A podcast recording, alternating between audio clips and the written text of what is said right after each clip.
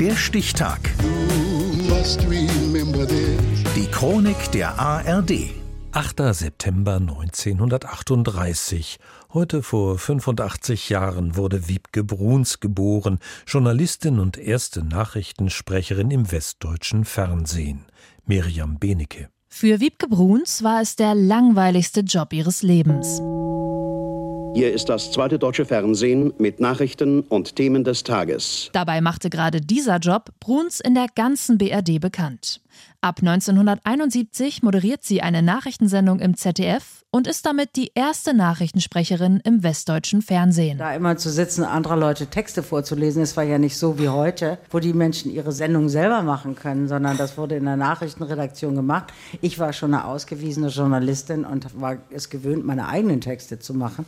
Also das war nicht so ulkig, nee. Schließlich hat sie vorher schon als Journalistin zum Beispiel für den NDR und die Zeit gearbeitet. Deshalb hätte sie die Arbeit als Nachrichtensprecherin gern gleich wieder an den Nagel gehängt, aber das ging insofern nicht, weil das ZDF dann sagte, wenn du jetzt weggehst, dann sieht es so aus, als ob eine Frau das nicht kann. Also bleibt sie und spricht 380 Mal die Nachrichten. Nebenbei unterstützt Wiebke Bruns 1972 den SPD-Wahlkampf von Willy Brandt. Willy Brandt muss Kanzler bleiben. Es war die Zeit der Ostverträge, es war die Zeit des Misstrauensvotums und Deutschland war polarisiert. Und ich war nicht alleine, es waren viele, viele Kollegen, die sich engagiert haben für die Sozialdemokraten, sprich für Willy Brandt und für die mhm. Ostverträge. Wiebke Bruns kommt dem Kanzler nahe, fährt sogar mit seiner Familie in den Urlaub nach Norwegen. Jahrelang wird ihr deshalb eine Affäre mit Brandt nachgesagt, doch da sei nie was gewesen, sagt Bruns. Ich werde es nicht mehr los, ist klar. Wenn ich ins Grab sinke, dann wird da stehen die erste Nachrichtensprecherin der Republik und außerdem die geliebte Willy Brandt. Das sind beides Dinge, die hängen da dran. Dabei gibt es nun wirklich noch etliche andere spannende Kapitel im Leben der Wiebke Bruns.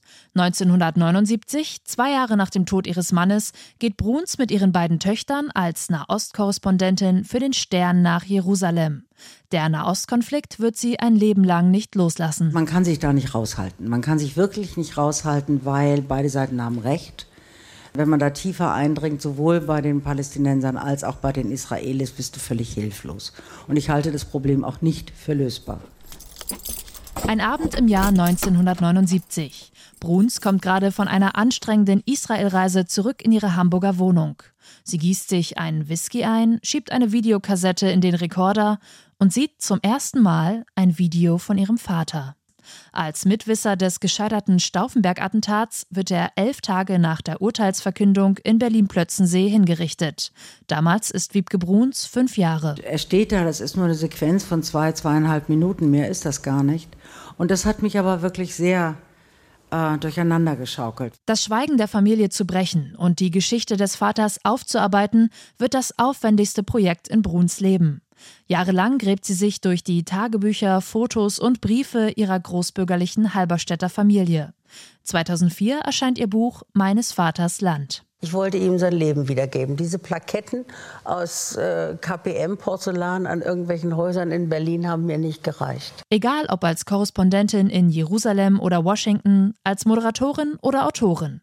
Bruns packt die Welt in klare Worte und hat keine Angst anzuecken. Ja, natürlich habe ich Schiss gehabt vor vielen Sachen, die ich gemacht habe. Aber das heißt ja nicht, dass man sie nicht macht. Wiebke Bruns starb 2019 in Hamburg. Heute wäre die Journalistin 85 Jahre alt geworden. Der Stichtag. Die Chronik von ARD und Deutschlandfunk Kultur. Produziert von Radio Bremen.